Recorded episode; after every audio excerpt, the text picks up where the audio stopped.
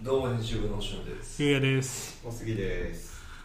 あの先週スマートニュースで流れてきたんですけどうん。あのまあアンケートサイトアンであるボイスノートっていうものがあるらしいんですけどそこのボイスノートのオウンドメディアであるボイスノートマガジンにうん。ちょっと気になるランキングが載ってたんですよ。ほでまあなんかアンケートサイトなんで、まあ、いろんなものを集計してでそれをなんか記事にしてるみたいなサイトなんですけどううん。今回がなんかあの1056人が選んだ洋服ブランド人気ランキング。なんで千人？まあいろんな人にぶん投げたんでしょうね。1000人とかじゃなくて選ぶ母数がで帰ってきたのが1056だで調査期間が、えー2021年2月1日から2021年2月4日なかなか短期間だな。で最も好きな洋服ブランドを一つ記述欄で回答してくださいというもので、でもこういうランキングってもともと結構ね定期的に上がってくるじゃないですか。ファッションスナップ .com だったり、WWD だったりとかで。うん。で今回は結構なんかランダムなんですよね。でランキングを見てみると、まあ、うん。1位はユニクロ、うん。まあ、これは圧倒的ですね。へー4割ぐらい。うん。で2位が島村ほでここからガクッと票数下がるんですようもうユニクロ以外は全然。そうですね。もう5%ぐらいしかないですね。うん。でその次が GU うーん。まあここまではね分かる分かるって感じなんですけど4位が意外だったんですけどラルフ・ローレンうーん。で5位がザラ。6位バーバリー。7位、えーナイキ。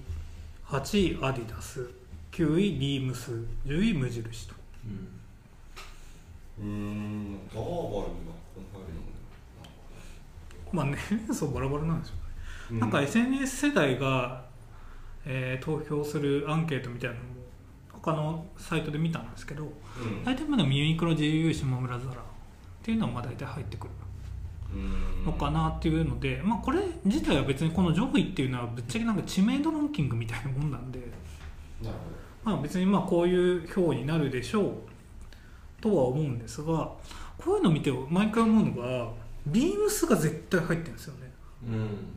うーん大体10位以内うん。にで他のセレショって全く入んないんですよ。ユナイテッドアローズシップスジャーナルスタンドまあもろもろですねそうそうそうそう。うん。なんかまあユニクロとかギャップとかそういうとこは入るんですけど、まあ、そういう普通のセレクトいわゆるセレクトショップ業態でやってるとこって毎回ビームスしか入んないんですよね。うーん。っていうことはやっぱなんかその世間の知名度的なものとやっぱりそのブランドイメージっていうのがやっぱなんかずば抜けてるんだなっていうのが。うん。なるほどね。なるほど。オレンジだし。オレンジが。まあ分かりやすいんでしょうね。なんかブランドイメージ確かにいいんですよね。中学生の頃もやっぱなんかビームスの袋使ってるやつショッパー使ってるやつおしゃれみたいなのがあったし、うん。わあそっか。ショッパーでかかったっすね。ね他のところね。それ聞かないですもんね。他のブランドさんであんまり。うんああまあうんシップスがかろうじてちょっとビームスショッパー派に対して1020年ぐらい前はいた気がするけど。うん。確かにあれですよね。ビームス結構あの去年とか JAXA 野口さんの宇宙服作ってたりしてるじゃないですか、うんうん。あそういうプロモーションは確かにうまいっちゃうまいっすよね、あと多分全国にちゃんと展開しててうなおかつ全国各地でやっぱそのイメージがいい。ん。っていうのもやっぱあるのかな、うん。まあこれやっぱ全都道府県にやっぱ出店しないとやっぱ知名度的なものは得られないんで、まあ、リアルなところと、まあ、本当にそういう話題的なところとオンラインそこら辺のバランスがいいんじゃないかなっていう。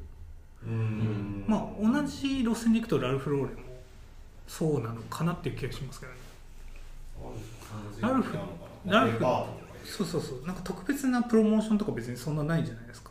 うんけどなんとなくやっぱ上品な。まあそうですね。ね。去年のこレクションそのままね出されてもあのちょっと信じちゃう感じがありますけど。ですよね。でちょっとまたこれは話変わるんですけどなんかたまに我々なぜか服飾学校のうん。大学とかの講義にたまに行かせていただくんですけど年一ぐらいで。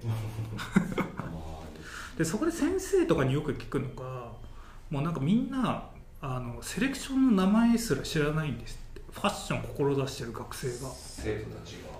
うーん。で知ってるのはさっき言った、えーランキングの上位。ユニクロとか GU とかザラはもちろん知ってるんだけど、うんなんかセレショになってくると UA 知らないエディフィス知らないジャーナル知らないシップス知らないとかぐらいのレベルでで東京ベースはやっぱ人気だったりする。とかナノユニバースとか。ああのユニバースはそこに入ってくる。なんかオンライン戦略がうまいんですかね。あとは価格？うん。あとはまた ZOZO って言っちゃどう ZOZO って言っちゃうんですよね。うん。なるでなんとなくなんですけど僕の中で答え的なのがあるんですけどやっぱ若い世代に認知できてないブランドってもう ZOZO にまとめられちゃってるか。ZOZO がもう全部のブランド網羅してるじゃないですか。うん。だから ZOZO で買えるブランドとしてしか認知されてない。うーん。でも逆にその ZOZO の中でどうやって探すんですかね膨大じゃないですか。これなんかあれらしいですよ ZOZO って僕結構カテゴリーとかブランドから選ぶのかなと思ってたらうん。なんかうちのエンジニアが調べてたんですけどうん普通にブルゾンとかコートっていう単語でワード検索する人が多いらしいです。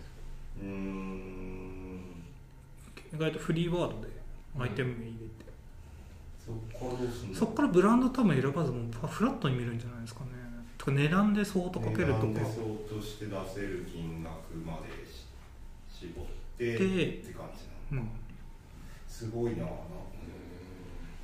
まあ逆の購買方法だねこれちょっとね意外ですよね。僕がその大学とか専門に講義行き始めてもう4年ぐらい経つんですけど4年前ぐらいからもうそんなことみんな言ってるんで。うん。ね。まあなんか昔だったらそんな志してる若者が知らないなんて勝つみたいな感じで。怒る人もいたかもしれないですけど今だともう逆になんかもうブランド側とかショップ側の責任かなっていう気がしますね。そこのやっぱ10代にアプローチできてないっていう課題責任というか課題なのかなと思いますね。うん。まあそうですね。まあね、まあ、デフレみたいな感じもあるんでしょうけどもちろんファストファッション。うん。あとなんかビームスはずっとオリジナルの感じがあの変わらないイメージはあるんですね確かに。なんだろうあのタグからもちろんいろいろラインはあるんでしょうけどできた頃からあのビームスっていうタグであのフォントで、うん。っていうオリジナルはなんか割合をすごく少なくするわけでもなく多くするわけでもなく時代によって。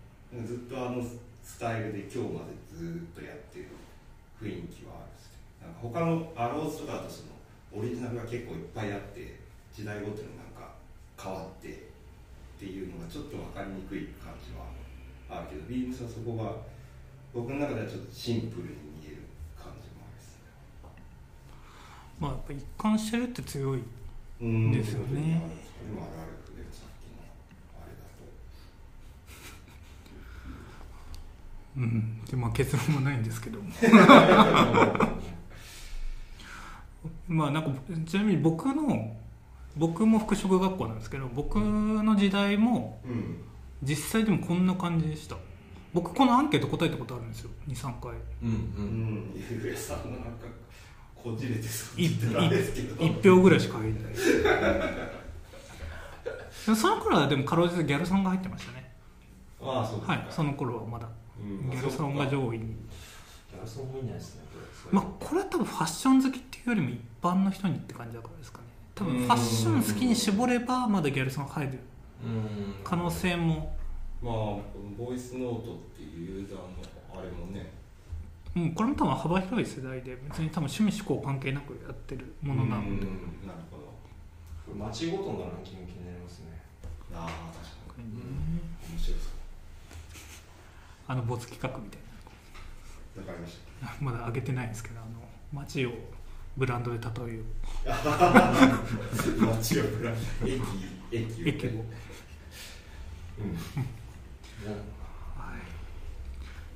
というわけで皆さんも気になったらこの、えーボイスノートさんがあ出した1056人が選んだ洋服ブランド人気ランキングっていう記事を読んでみてください。そこなんだそこなんだ